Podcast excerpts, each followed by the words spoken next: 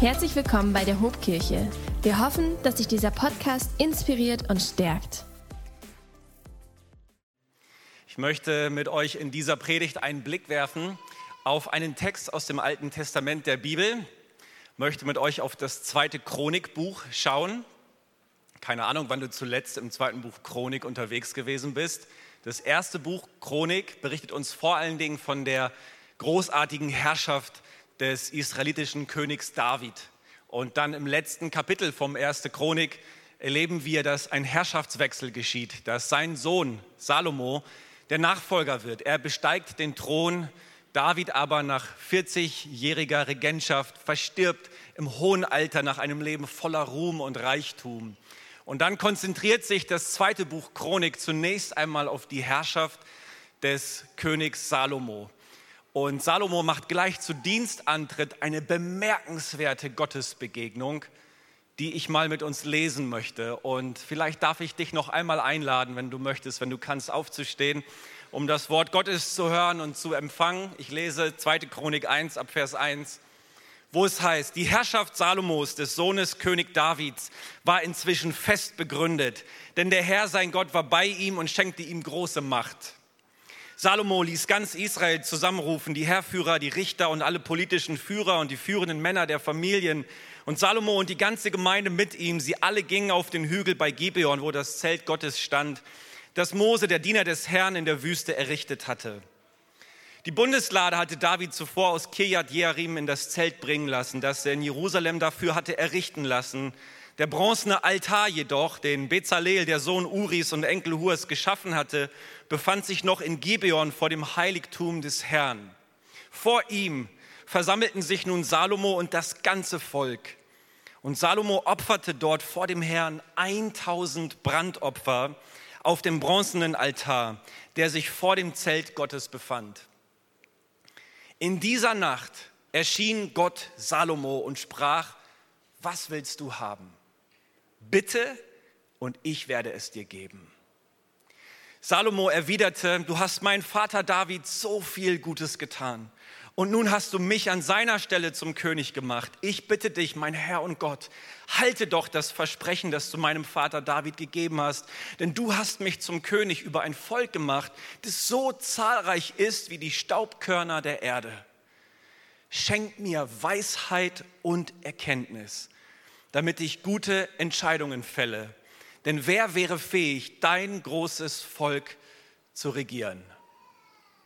Ich habe diese Predigt überschrieben mit dem Titel Besser als Gold. Weisheit für gute Entscheidungen. Und Herr, das ist mein Gebet, dass du jetzt zu uns sprichst durch dein Wort, dass du uns durch deinen Geist in alle Wahrheit führst, dass wir von dir und aus deinem Wort lernen Herr, wir stehen in Situationen, Herausforderungen, wo wir Weisheit und Erkenntnis nötig haben, die von dir kommt. Und danach strecken wir uns aus. Sprich zu uns, wir wollen hören. Amen. Amen. Ihr dürft gerne Platz nehmen, ihr Lieben. Ich erinnere mich noch sehr gut, wie ich zu unserem zehnjährigen Hochzeitstag meiner Frau endlich mal wieder einen Ring schenken wollte. Und ich habe mir vorgenommen, es mir etwas kosten zu lassen, denn das war mir die Sache wert. Ich wollte einen ordentlichen Ring kaufen, nicht irgendeinen so Ramschring, der aussieht wie aus dem Kaugummiautomaten, sondern ein Ring, der aus echtem Silber oder sogar aus echtem Gold bestehen würde. Und tatsächlich, nach einer kleinen Suche bin ich fündig geworden habe zugeschlagen und meine Frau glücklicherweise trägt jetzt auch nach weiteren acht Jahren den Ring immer noch sehr, sehr gerne. Männer, ihr wisst, wenn sowas gelingt, das ist ein echter Erfolg, da fällt einem ein Stein vom Herzen. Nun bin ich zugegebenermaßen kein Experte, wenn es um Silber und Gold geht, aber ich habe mir sagen lassen, dass das zwei sehr, sehr wertvolle Edelmetalle sind. Gold ist unfassbar korrosionsbeständig, kann über Jahrhunderte im Salzwasser liegen und es tut dem Gold nichts an. Der Goldpreis in den letzten 30 Jahren ist von 250 Euro auf 1800 Euro angestiegen. Und vielleicht wäre es eine Überlegung wert, lieber in Gold zu investieren als in Immobilien oder Aktien. Denn Gold ist ein Krisen, eine krisenresistente Wertanlage. Nun, keine Ahnung, ob dieser Investitionstipp für irgendjemanden von uns relevant sein sollte. Wahrscheinlich für 99,9 Prozent nicht wirklich.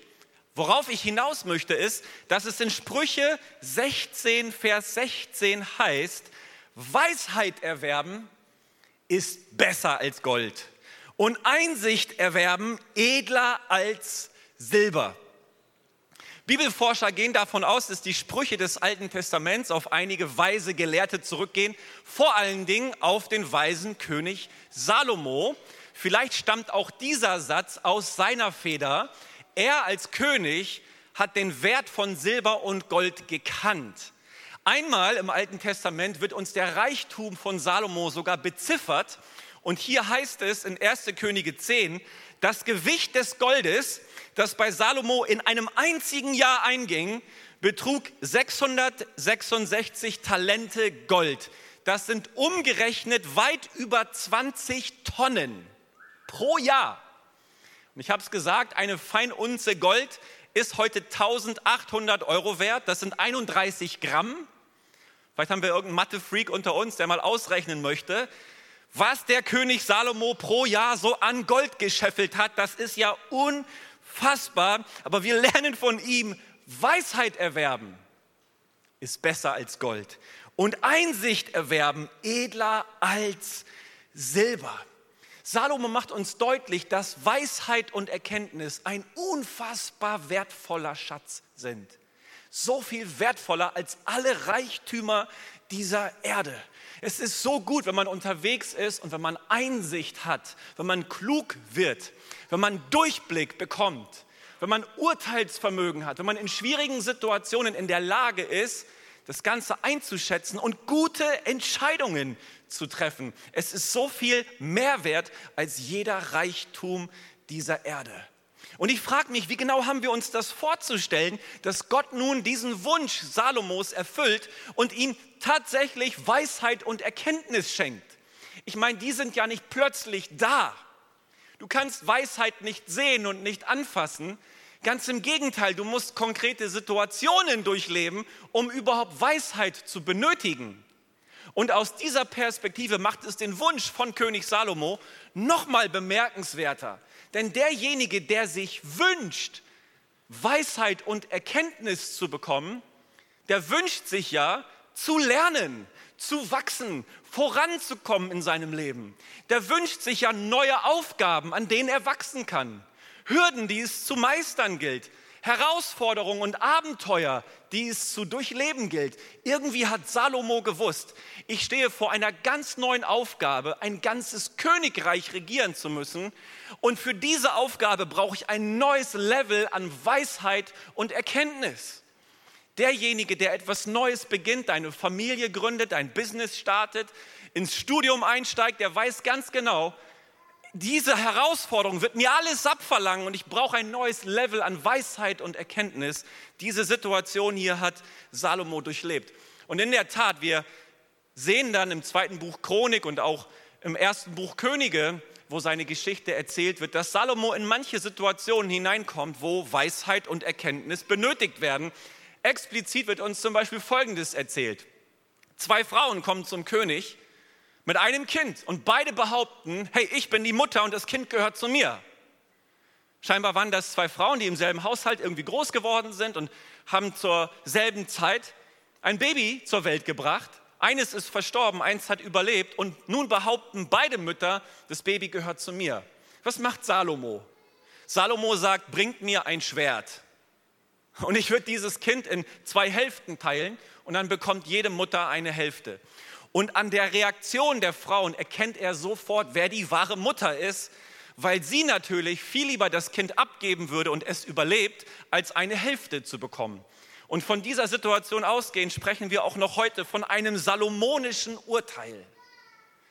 Und jetzt will ich dich fragen, wo bist du gerade unterwegs in deinem Leben?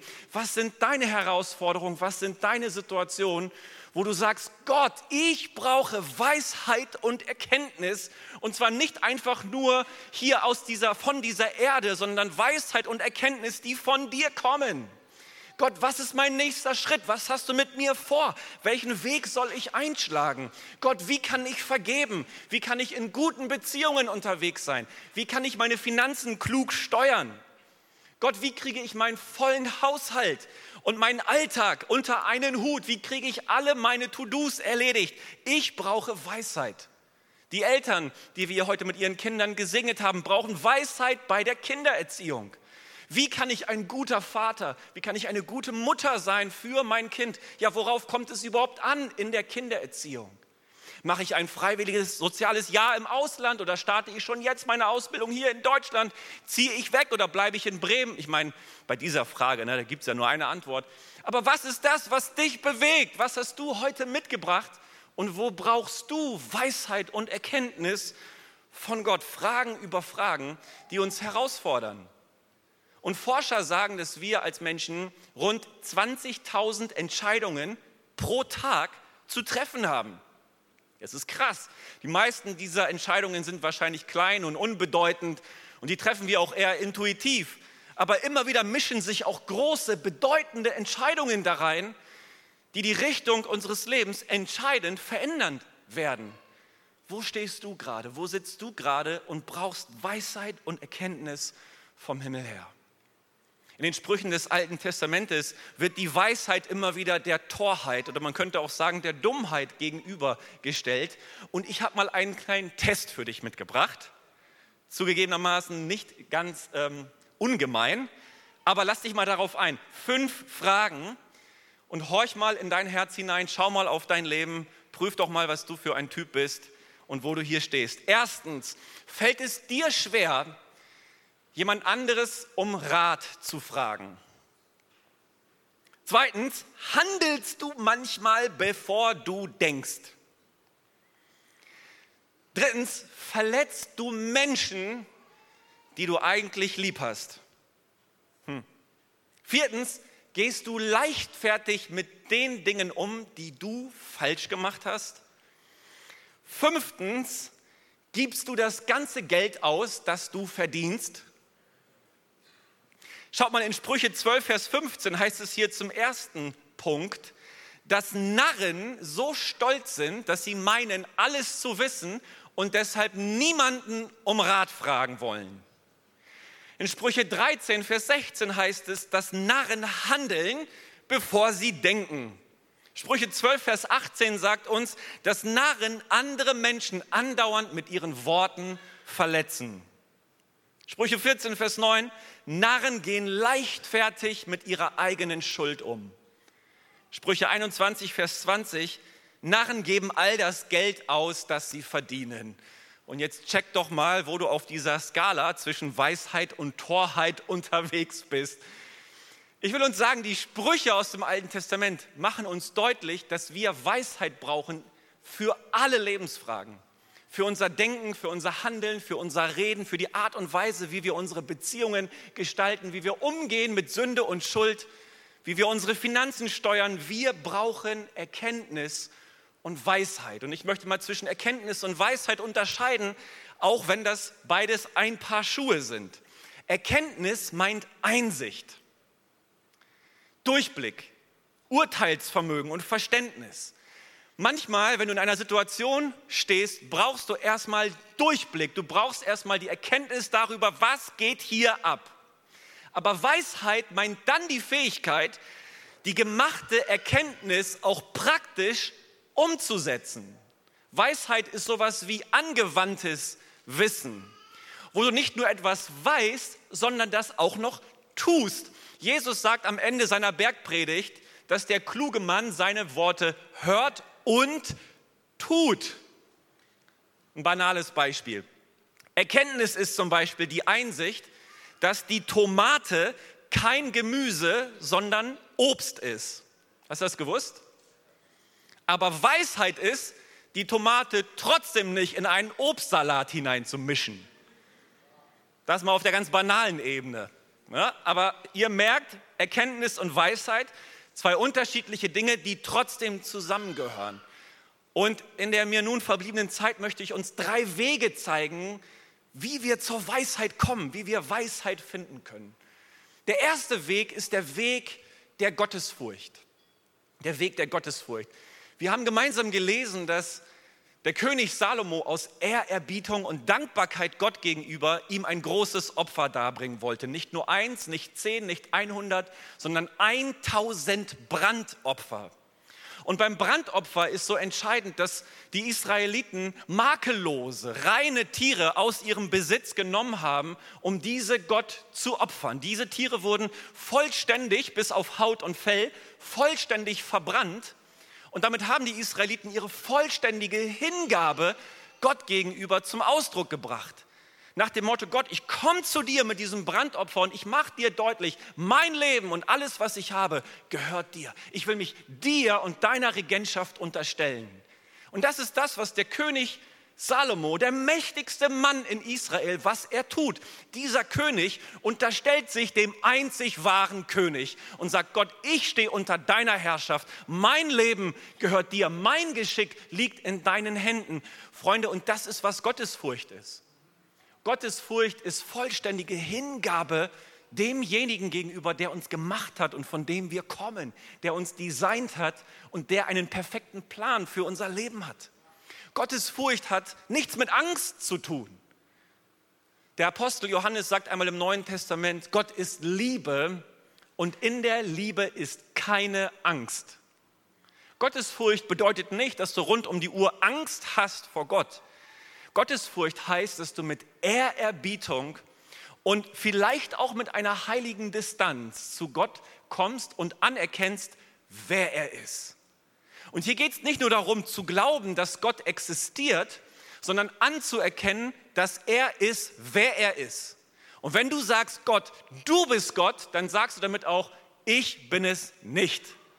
In Zeiten von Selbstbestimmung und Individualität muss man das vielleicht mal aussprechen. Ich weiß nicht, wie es um die Gottesfurcht heute in unserer Welt bestellt ist. Aber derjenige, der gottesfürchtig ist, der sagt, Gott, du hast mich gemacht. Du bist Gott Vater und ich bin dein Kind. Und ich finde die Bestimmung meines Lebens nur in Relation zu dir. Derjenige, der Gott fürchtet, der bringt sich als Mensch in das richtige Verhältnis Gott gegenüber. Und das hat Salomo gemacht. Er hat anerkannt, Gott, du bist König und meine Regentschaft steht unter deiner Regentschaft. Und so heißt es in Sprüche 9, Vers 10, die Furcht des Herrn ist der Anfang der Weisheit und die Erkenntnis des Heiligen ist Einsicht. Weisheit hat also nicht zwangsläufig etwas mit dem Alter zu tun. Vielleicht denkst du bei Weisheit vor allen Dingen an deine Großeltern oder an etwas ältere Menschen, die super viel Lebenserfahrung angesammelt haben und deshalb weise geworden sind. Ja, und hoffentlich werden wir weise im Laufe unseres Lebens. Aber Weisheit von der Bibel her ist zunächst einmal nicht ans Alter gekoppelt, sondern an die Furcht des Herrn. Mit anderen Worten, ohne Gottesfurcht können auch alte Menschen sehr töricht sein. Und mit Gottesfurcht können auch junge Menschen sehr weise sein. Gott ist die Quelle aller Weisheit und Erkenntnis.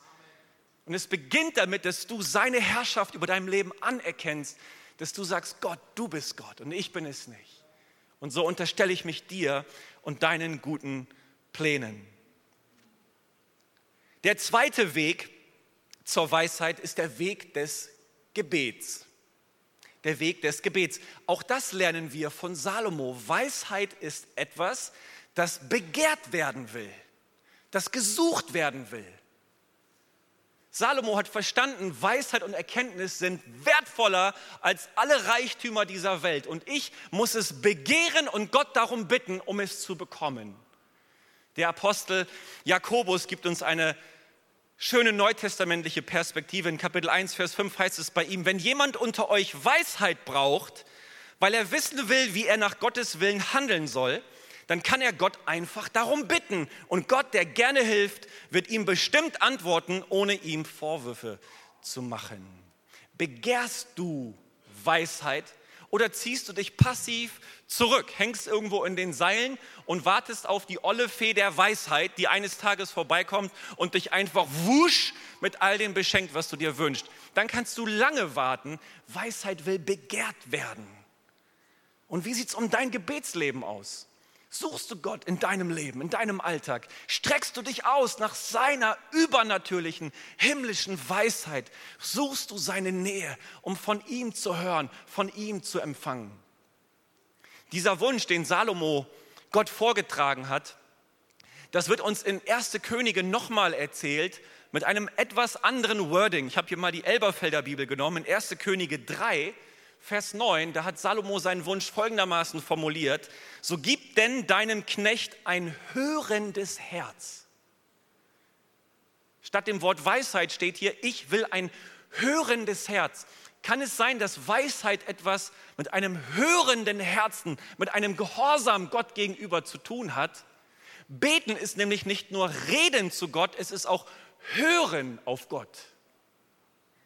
Und unsere Einladung ist zum Beispiel, wenn wir jetzt im September die Pray First Season einläuten, dass du diese 21 Tage mal nimmst, um ganz besonders dein Gebetsleben neu anzufachen und zu sagen, Gott, ich gehe ins Gebet mit der Erwartung, dass ich dir nicht nur meine Wünsche vortrage, sondern dass ich hinhöre, was du mir zu sagen hast. Und ich höre nicht nur dann hin, wenn du sagst, was ich hören will, ich höre auch dann hin, wenn du sagst, was ich hören muss. Und das ist manchmal gar nicht so einfach. Aber im Gebet findet Austausch und Interaktion mit Gott statt. In Sprüche 2, Vers 6 heißt es, denn der Herr gibt Weisheit und aus seinem Mund kommt Erkenntnis und Einsicht.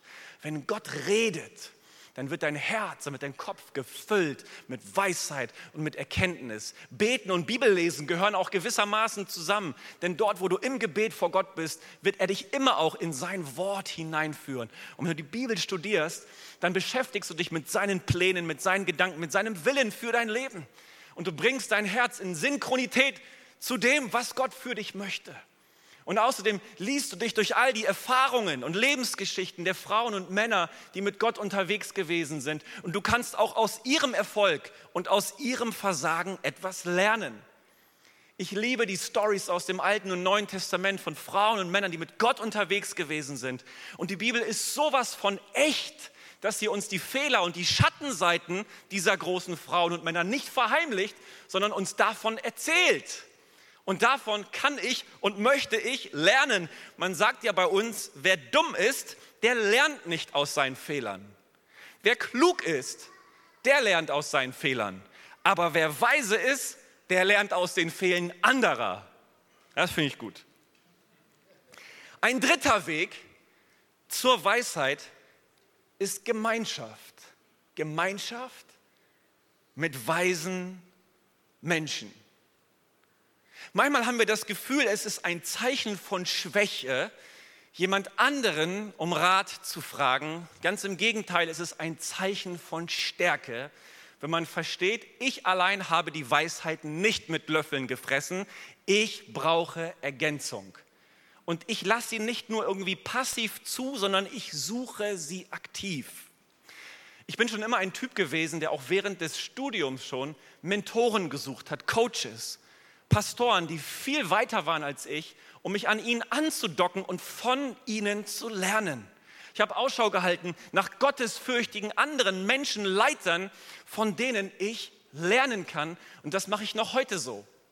Als wir 2014 unseren Dienst in Achim begonnen haben, waren wir eine relativ kleine Gemeinde und ich war der einzig Angestellte in der Gemeinde und ich habe oft eine ganze Woche alleine bei uns im kleinen Bauernhaus verbracht weil ich einfach nicht die Pastorenkollegen an meiner Seite hatte, sondern mit Leitern zusammengearbeitet habe, die im Ehrenamt aktiv waren und für mich oft nicht greifbar waren. Und wie sehr genieße ich das in unserer jetzigen Struktur, in der wir unterwegs sind, mit mehreren Standorten, dass wir die Ehre haben, mit mehreren Angestellten Kirche zu gestalten. Michi, mit dir jeden Tag im Austausch zu sein. Ihr habt ja alle gewusst, dass Michi eine absolute Rakete ist, dass er ein Brain ist, dass er klug, gottesfürchtig und absolut weise ist. Und wenn ich Michi nicht an meiner Seite hätte, ich hätte schon manche Fehler begangen. Und es ist so gut, mit anderen Frauen und Männern sich zu umgeben, als Ältesten-Team zusammen, zusammen äh, unterwegs zu sein, als Pastorenteam gemeinsam unterwegs zu sein. Auch wir als Kirchenvorstand funktionieren nach genau diesem Prinzip, dass wir Ergänzung nicht nur ertragen, sondern dass wir sie aktiv suchen. Und wir haben euch bei der letzten All Team Night im März davon berichtet, dass wir unseren Kirchenvorstand in diesem Jahr auch erweitern wollen, weil wir merken, wir brauchen auch andere Typen in unserem Kreis. Wir wollen auch die Gemeinde viel breiter repräsentieren. Wir brauchen Menschen, die unsere blinden Flecken sehen und die mal Dinge hineinsprechen, die uns verborgen sind. Und das erlebe ich als eine unfassbare Bereicherung. Schaut mal in Sprüche 11, Vers 14 heißt es, wo nicht weiser Rat ist, da geht das Volk unter. Wo aber viele Ratgeber sind, da findet sich Hilfe. Und wir als Kirche gehen auch durch die ein oder andere Herausforderung, auch im Hinsicht auf unsere Finanzen. Und auch dort suchen wir Ergänzung. Und wir wollen uns nicht nur darauf verlassen, dass wir hier irgendwie irdische Möglichkeiten und Wege finden, sondern dass Gott uns mit himmlischer Weisheit beschenkt. Denn die Bibel richtet unseren Fokus nicht auf die irdischen Möglichkeiten, sondern auf die himmlischen Möglichkeiten aus. Wir haben jetzt im zurückliegenden Juni, meine ich, über die Geistesgaben gesprochen, die uns im Neuen Testament der Bibel vorgestellt werden. Und unter den neuen Geistesgaben gibt es auch das Wort der Erkenntnis und das Wort der Weisheit. Und wir haben gemeinsam gelernt, dass der Heilige Geist uns mit einer übernatürlichen Erkenntnis und einer übernatürlichen Weisheit in gewissen Situationen beschenken und ausstatten kann. Und darauf wollen wir uns verlassen. Gott, du hast Möglichkeiten, die wir nicht haben. Freunde, wenn wir beten, wie auch vorhin, wo wir diese Fürbitteanliegen miteinander geteilt haben, dann ist ja, dann, dann ist ja unsere Hoffnung und, und, und unsere Erwartung, Gott, du hast Zugänge zu Heilung, zu Versorgung, zu Gesundheit, die wir nicht sehen, aber wir wollen deine Möglichkeiten anzapfen. Herr, wir wollen dich bitten, öffne den Himmel über unserer Kirche, über unsere Familien. Dort, wo wir nicht weiter wissen, komm und beschenk du uns mit etwas Übernatürlichem, weil wir daran glauben, dein Geist ist auch heute noch aktiv und möchte Wunder in unserer Mitte tun. Herr, wir sind von dir abhängig. Komm, wirke in deiner Power, in deiner Kraft, in deiner Weisheit unter uns. Öffne unsere Augen, die manchmal so verblendet sind, wo wir im Nebel unterwegs sind. Puste alles weg und lass uns wieder klar sehen. Gott, schenk du uns Durchblick für unsere Herausforderung. Brauchst du das in deinem Leben? Ich brauche das in meinem Leben. Und ich will mich heute auf das Wort Gottes stellen und sagen, Herr, schenk mir Weisheit, schenk mir Erkenntnis. In Sprüche 3 ab Vers 13 wird dann eigentlich alles zusammengefasst, was ich hier erzählt habe. Diesen Text möchte ich uns lesen und dann auch gleich zum Abschluss kommen wo es heißt, glücklich ist der Mensch, der weise und urteilsfähig geworden ist. Er hat mehr Gewinn davon als jemand, der Silber und Gold besitzt. Selbst die kostbarsten Perlen verblassen gegenüber dem Wert der Einsicht. Sie übertrifft alles, was man sich erträumt.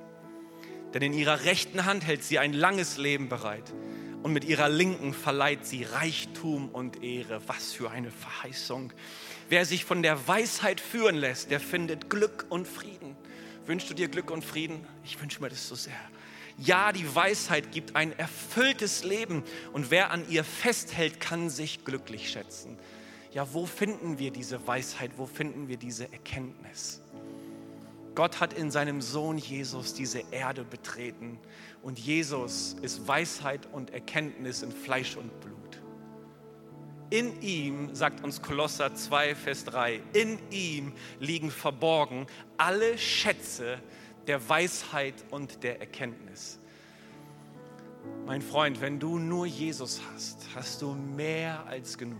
Wenn er in deinem Leben ist, findest du alles, was dich zu einem Leben von Sinn, von Erfüllung, von Frieden hineinführt.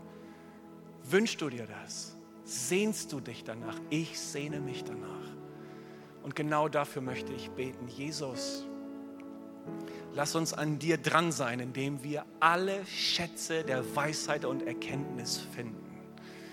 Jesus, beschenk du uns mit, mit, mit Einsicht, mit Durchblick, mit Urteilsvermögen. Hilf uns, weise, kluge, gute Entscheidungen zu treffen, Herr, und unser Leben in eine gute Richtung zu lenken. Jesus, wir legen das Leben unserer Kirche und das Leben all der Menschen, die mit Anliegen hierher gekommen sind, in deine Hand. Und schöpf du aus der Fülle deiner Weisheit und Erkenntnis und gib du gerne. Verteil du großzügig das, was du uns zu geben hast. Wir begehren es, wir strecken uns aus nach dem, was du für uns hast heute an diesem Tag. Komm, wir stehen gemeinsam auf. Wir, wir, wir singen mit unserer Band, wir schauen auf Jesus und geben ihm eine Antwort, wo er zu uns gesprochen hat. Komm, wir heben unsere Stimme.